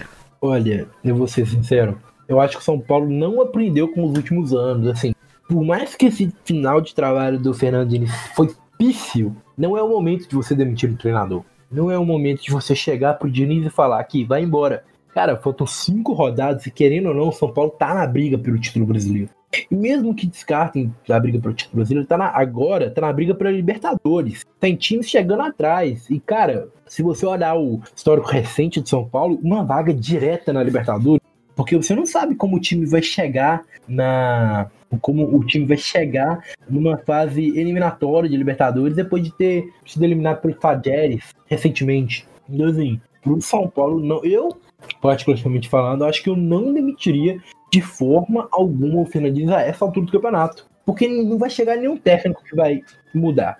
O, igual eu estava falando, o técnico, não chega nenhum técnico na essa altura do campeonato. Faltando aí cinco minutos, cinco minutos, perdão, cinco rodadas para acabar, não vai chegar nenhum técnico que vai fazer uma mudança bruscal, brusca na equipe de São Paulo. O técnico que chegar deve ser o Jardim, que deve ser como suplente, é, ele não vai chegar assim que Daniel Alves vai para casinha. Aqui, o Igor Gomes, você vai jogar agora tal, tal, tal. Não vai mudar o estilo do jogo do São Paulo. Porque é impossível você fazer isso em cinco rodadas. Então, eu, se eu fosse o São Paulo, eu manteria até o final do campeonato para pelo menos garantir a vaga na Libertadores. Porque, cara, tudo o que o, o São Paulino menos precisa é de mais uma dor de cabeça. A dor de cabeça de começar o, o ano a temporada já com a pré-libertadores na cabeça, porque vale lembrar que a pré-libertadores ela já começa esse mês.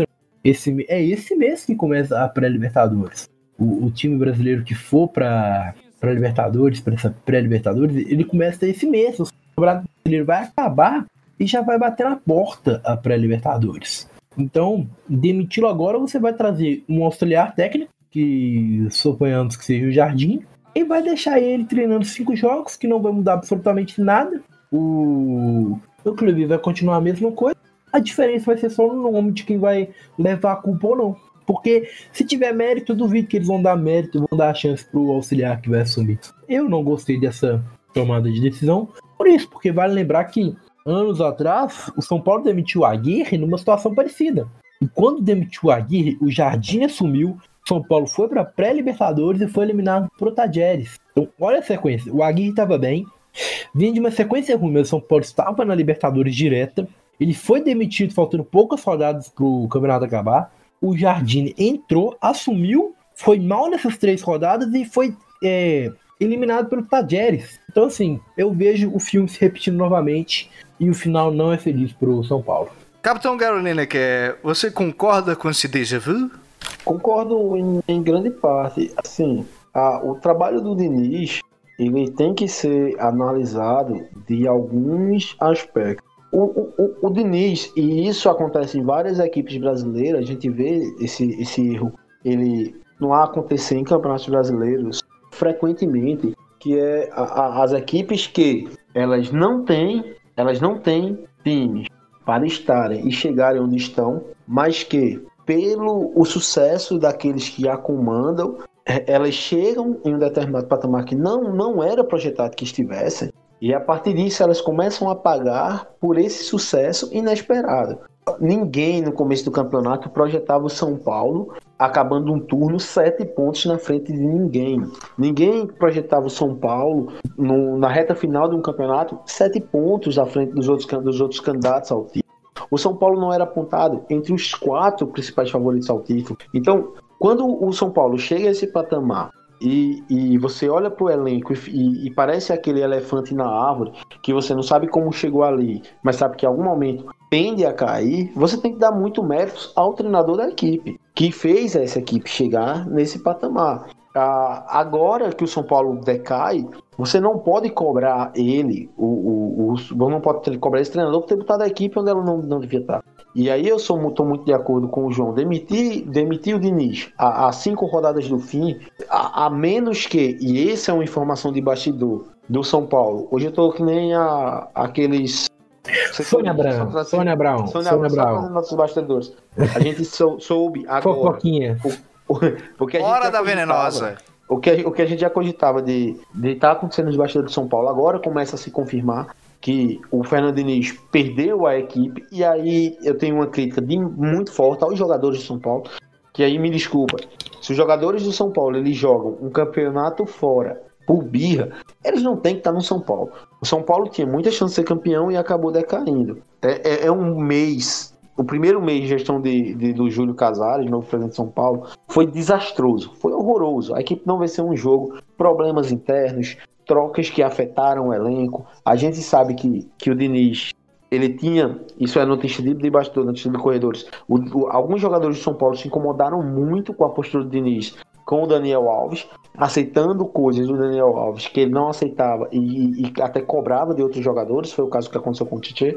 E a gente vai sabendo, descobrindo agora que o técnico saiu, vai vazando essas informações. Mas eu, eu, Gabriel Lineker, não demitiria o Fernando Diniz nesse momento. Espera acabar o campeonato, deixa ver, a menos que a diretoria observou que o clima não dava mais e estava insuportável, aí tudo bem. Mas por, pelo o... que eu numerei, eu não o deveria nesse momento. Por mais que o clima não desse mais, igual você tá falando, não, não faz sentido, cara. Porque você vai demitir. São um mês, cara. O São Paulo não ganhou em 2021, desde que o Casares assumiu. Então, assim, não, não, não tem condição de em um mês o São Paulo decair tanto assim. E a culpa ser só do, do treinador, entende? Tipo assim. Agora a gente vai ver nas próximas rodadas, mas eu não acho que o São Paulo vai subir de produção.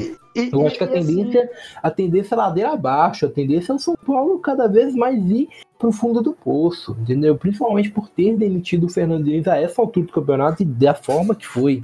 A torcida comemorou, cara. Que torcida comemora assim, a, a, demissão de, de um treinador botando no top 4 do Brasileirão, mano. E é, é, um, é um erro recorrente no Brasil, essa, essa troca de, de treinadores mesmo. E aí eu, vou dar um exemplo pra você, claro, de que aconteceu neste Brasileirão, tá recente na cabeça de todo mundo. O, o Ramon, quando ele assume o Vasco, ele coloca o Vasco na primeira colocação do Brasileirão e depois ele passou a ser cobrado por não estar lá quando a gente vê hoje, cristalino, que aquilo não era a realidade do Vasco mas que na cabeça do torcedor ele tinha que manter aquela equipe na primeira colocação.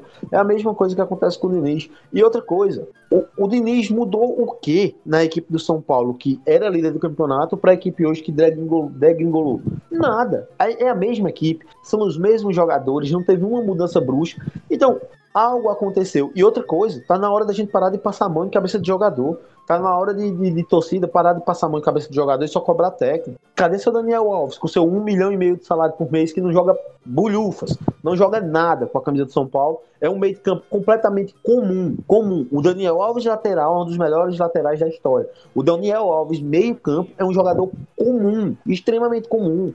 Cadê a torcida para cobrar certos, certos nomes? Cadê a diretoria para cobrar certos líderes do, do elenco? O, eu digo mais. cai num treinador. Eu, eu, digo mais, além do Daniel Alves, tem o Hernandes que ganha mais de um milhão por mês, a gente não escuta falar dele. Não sabe nem onde que ele encontra no São Paulo nesse momento. E ele tá ali sugando do clube um milhão e cem reais por mês sem fazer nada. Então, assim, eu acho que, igual você mesmo comentou, não, não é para você pegar isso tudo e falar que o senhor treinador vai embora que seu trabalho é ruim. O trabalho do Diniz não é ruim. Cara, segundo o SofaScore, ele tem aproveitamento de 51%. Não é um aproveitamento maravilhoso, mas só de você pensar, o elenco de São Paulo é extremamente limitado. O, o elenco de São Paulo não é isso tudo. O elenco de São Paulo tem o Luciano, que foi chutado do Grêmio, podemos dizer assim. No Fluminense nunca foi estrela.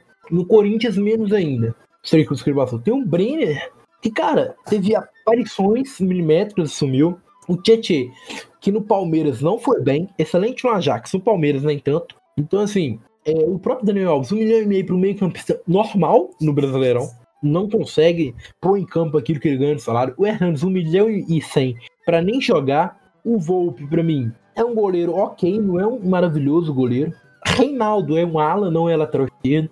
A lateral direita, Juan Fran, outro que veio pro Brasil sem saber o que veio fazer Então, assim, o elenco de São Paulo não é bom. O que o Diniz estava fazendo com esse time é muito grande. E é tão bom que, cara, se eu te fazer essa pergunta há menos de um mês atrás, eu digo, uh, não é um mês atrás, na virada do ano, os São Paulinos estavam amando o Diniz, falando é o Dinismo, Dinismo é isso, Dinismo é aquilo. Bastou uma sequência ruim, bastou um mês ruim, que é algo normal em todos os times, para ele cair, cara. Então é incrível como o futebol brasileiro é patético, patético no, na questão de técnicos e como proceder com os técnicos. Não, e, e, outra coisa, hoje, veja só a incoerência que, que você. E aí aquele negócio, é o que eu digo a todo mundo. Cara, o que é que o São Paulo não quer? O que é que a direção quer? Todas as direções deveriam saber. O que é que eu quero para mim aqui? A, a, direção de São Paulo, ela manda o Thiago, o Fernando Diniz embora, a, dizendo ela mas que gostava do, do, estilo de jogo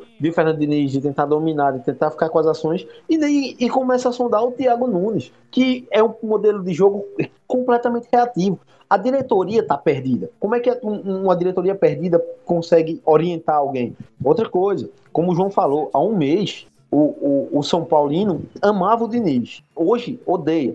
E, e se entende a paixão do torcedor que queria um título, já está carente de um título. Essa, essa paixão eu entendo. O que não se dá, o que não dá para entender são dirigentes que são ditos profissionais agirem passionalmente e acabarem fazendo algumas besteiras. Outra coisa, já que demitiu não tem mais o que fazer, e aí aquele negócio, eu não tenho nenhuma produção com o Diniz. Eu até gosto do, do, da maneira como o Diniz ele projeta e treina as equipes dele. Porém, eu não tenho apego nenhum a, a, ao Diniz. Se você acha que tem que trocar, que seja feita a troca agora, até porque não vamos ter férias, não ter pré-temporada. Porém, o nome tem que ser pensado. Não adianta você contratar o Thiago Nunes hoje, o, o, o Miguel Ramírez hoje, e daqui a dois meses está arrependido do que fez. Eu, eu, eu, particularmente, sendo presidente do São Paulo, hoje eu faria uma limpa no elenco do, do, do São Paulo. Tem jogadores ali que claramente já deram o que tinham que dar. E digo mais, como você citou o Juan Fran. O Juan Fran é uma grande mentira que contaram para o torcedor do São Paulo. Eu digo porque eu apoiei o Juan Fran, a carreira dele quase toda. O Juan Fran no auge, o auge do Juan Fran não era melhor do que o Juan. O auge do Juan, do, do, do Juan Fran é pouco maior do que o auge do René. Só para a gente deixar claro que o Juan Fran nunca foi esse atleta todo, sempre foi um bom lateral defensivo, mas nunca foi um primor no ataque e mostra isso sempre. Agora que com a idade avançada, então as contratações de fã do São Paulo, a maioria delas são estapafúrdios. Exatamente, exatamente. Mas vamos é, só trazendo aqui sobre o treinador. O torcedor do São Paulo está sonhando com André Vilas Boas. O André Vilas Boas ganha hoje em reais no Olympique de Marcelo, fiz essa pesquisa, quase 4 milhões de reais por mês. O São Paulo está em uma crise financeira que está devendo Daniel Alves. O São Paulo, inclusive, já foi colocado na mídia aí através das fofocas, estaria disposto a negociar o Daniel Alves em troca de dívidas. Porque ele, quando trouxe o Daniel Alves, ah, errou com dívidas. Porque um milhão e meio por mês, mais um milhão e cem do Hernandes, cara, é dois milhões e meio que você dá para jogadores que não rendem. E digo mais, se você colocar o Juan Fran nesse meio, vai para quase 3 milhões. Eu que não sei o salário do Juan Fran de costas, igual eu sei dos dois. Porque senão eu falaria, cravaria, mas deve dar 3 milhões por mês. Mas, mas eu, só, jogadores. Mas, eu só, quero, eu só quero, saber o seguinte: aquele negócio do Santos de, não, de, é, de não, de, de, não poder mais contratar por causa de crise financeira, tudinho. Isso pode recair sobre São Paulo e sobre o Atlético Mineiro? Bota nos dois no, na, na, mesma sala. É, era, o que, é, era o que eu ia dizer agora, Você falou do Atlético Mineiro. Eu ia dizer, torcedor do Atlético Mineiro, preste atenção no que. No, no, na, na quebra financeira de São Paulo nesse momento. Preste atenção. Porque a desculpa que o Atlético Mineiro está dando aos seus torcedores de investidores para contratar esse horror de atletas, achando que o investidor não vai cobrar de volta isso. Primeiro, que quem é rico só é rico porque não rasga dinheiro. Segundo, que essa desculpa que, que, que, a, torcedor, que a dirigência dos dirigentes do Atlético estão dando aos torcedores dele é a mesma que os dirigentes do São Paulo usaram para a chegada de Daniel Alves, com todo mundo dizendo: o Daniel Alves está vindo ganhando um milhão e meio. O Daniel Alves está vindo ganhando um absurdo. Estão pagando um absurdo pelo Pablo. 36 milhões de, de pelo Pablo é um absurdo. A desculpa era sempre, são investidores. Até hoje não tem esses investidores e a gente sabe que o São Paulo está quebrado financeiramente. Exatamente. E, cara, e o torcedor de São Paulo achar que demitiu o Diniz para contratar o André Vilas Boas, com respeito, é uma idiotice. O São Paulo está quebrado, vai quebrar ainda mais, porque, né, tem de treinador, tudo isso tem cláusulas. Ele, o Diniz vai continuar recebendo, é, tem toda essa picuinha que sempre teve dentro do futebol, mas, cara, o que me assusta é isso.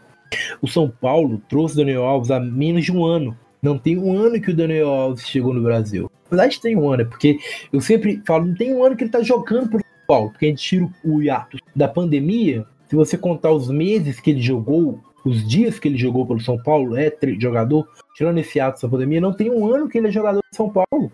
E o São Paulo já se endividou a ponto de estar tá negociando ele, igual estão saindo nos noticiários, para quem herdar as dívidas, cara. Você não precisa nem pagar ele. Você vai só herdar as dívidas.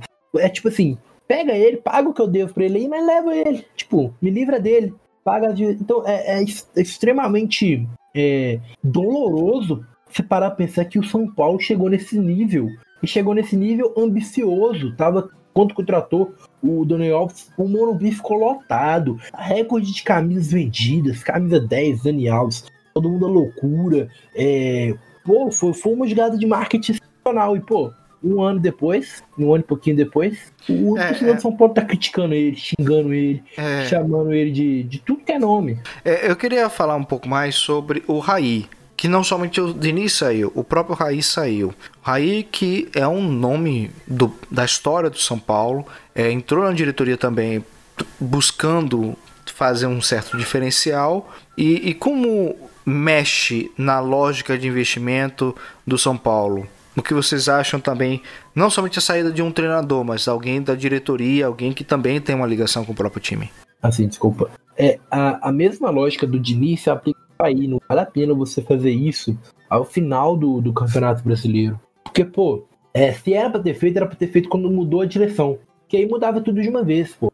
Sabia que não ia dar, chegou o Casares, manda o embora no começo da gestão. Só para só pra concluir, João, sobre isso, e o que o me perguntou, o São Paulo tem que ter muito cuidado quando vai mandar um Raí embora. Porque assim, é óbvio que. E isso devia ser com todo, com todo o gestor, com todo, todo o diretor de futebol. Se você errou na escolha em permanecer ou mandar um técnico embora e esse técnico caindo, o diretor de futebol ele tem a obrigação de pedir o boné junto. Obrigação, moral. Mas enfim, nem é essa a discussão. o ponto é, quando você vai mandar um Raí embora, você tem que ter muito cuidado. Principalmente, não nas outras equipes, mas no São Paulo. É o maior ídolo da equipe. É um cara que deu dois mundiais ao São Paulo. Você não tá mandando o Zezinho da esquina embora, não. Tá mandando o maior ídolo da história de uma equipe embora. É o Flamengo com o Zico. O cara é, é bicampeão é, mundial com.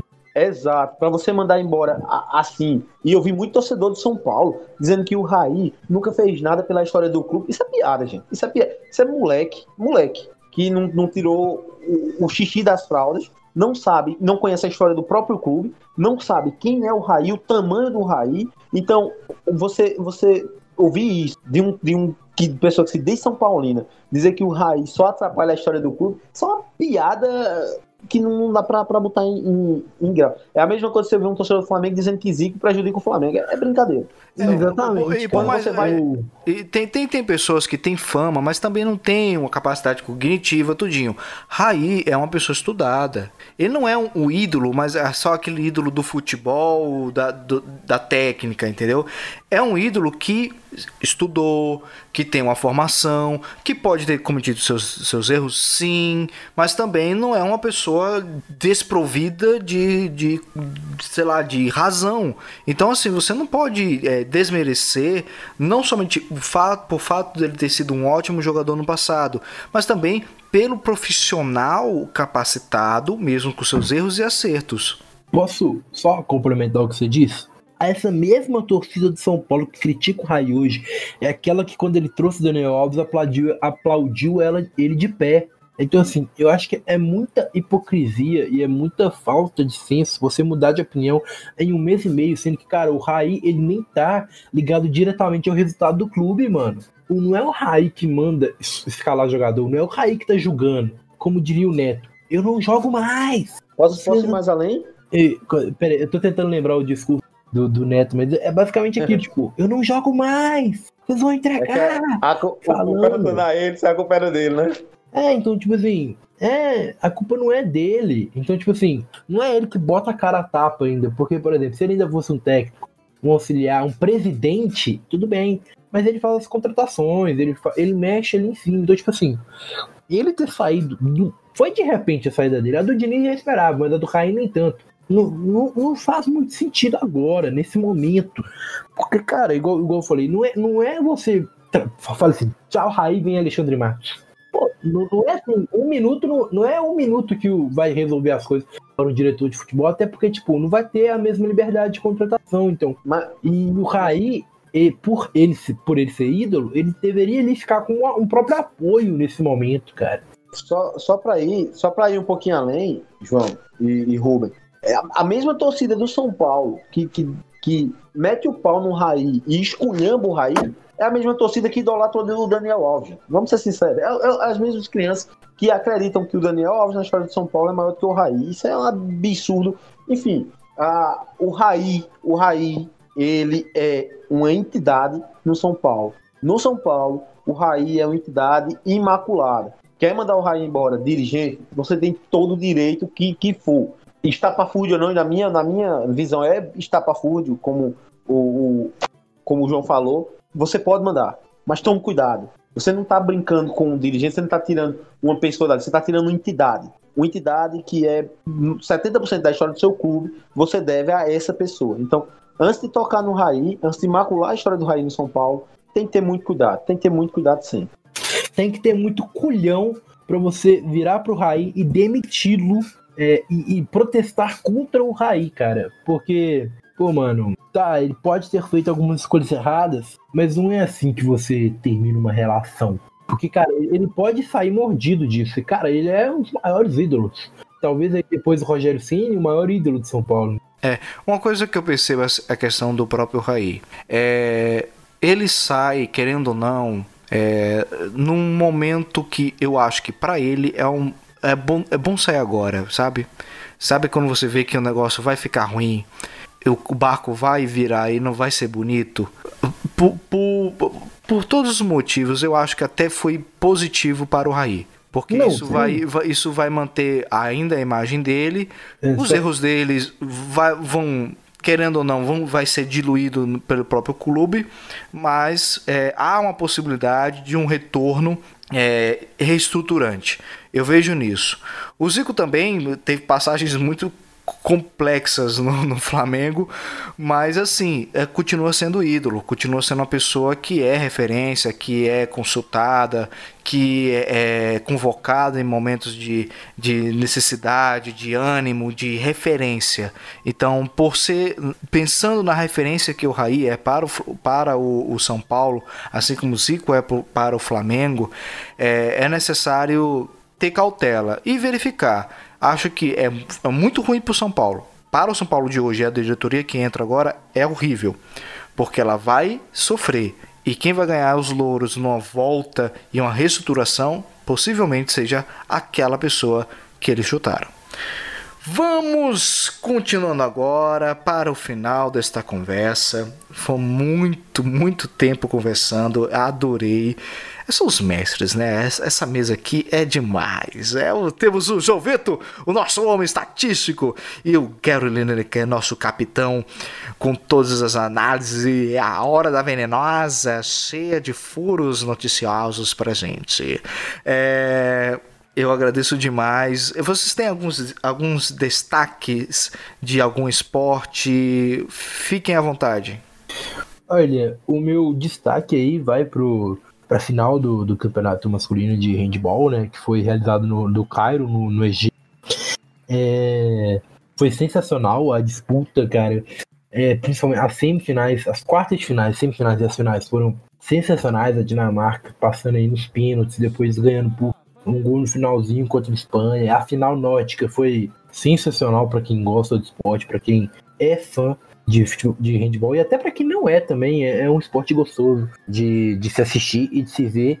E cara, além disso, além do destaque positivo para o campeonato, para o fim dele, vai para pelos protocolos seguidos pelo, pelos times, pelos países. Foram respeitados, foram é, tranquilos ali, assim, não teve nenhum surto grande de coronavírus. Então, assim, a Federação Internacional de Handball está de parabéns Infelizmente o Brasil não chegou à sua melhor marca, né, que foi nono lugar. É, mas o, só de ter conseguido empatar com a Espanha, classificar para a segunda fase já é sensacional para a equipe brasileira.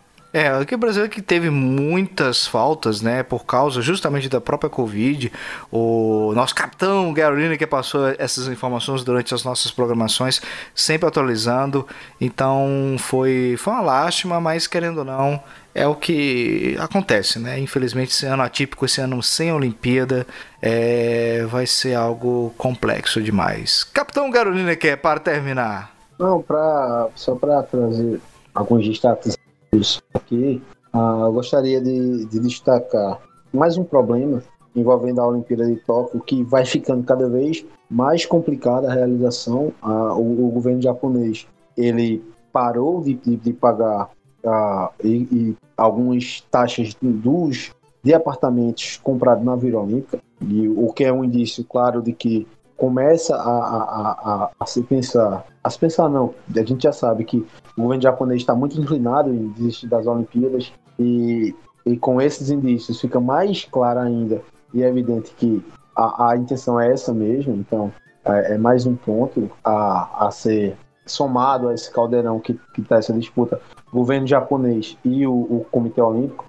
A, outro destaque é a, a seleção a seleção brasileira de a seleção masculina de polo aquática masculina que, que foi impedida de viajar para Rotterdam, na Holanda, e, e, onde acontecem algumas competições e a participação no pré-olímpico fica em risco a partir de agora.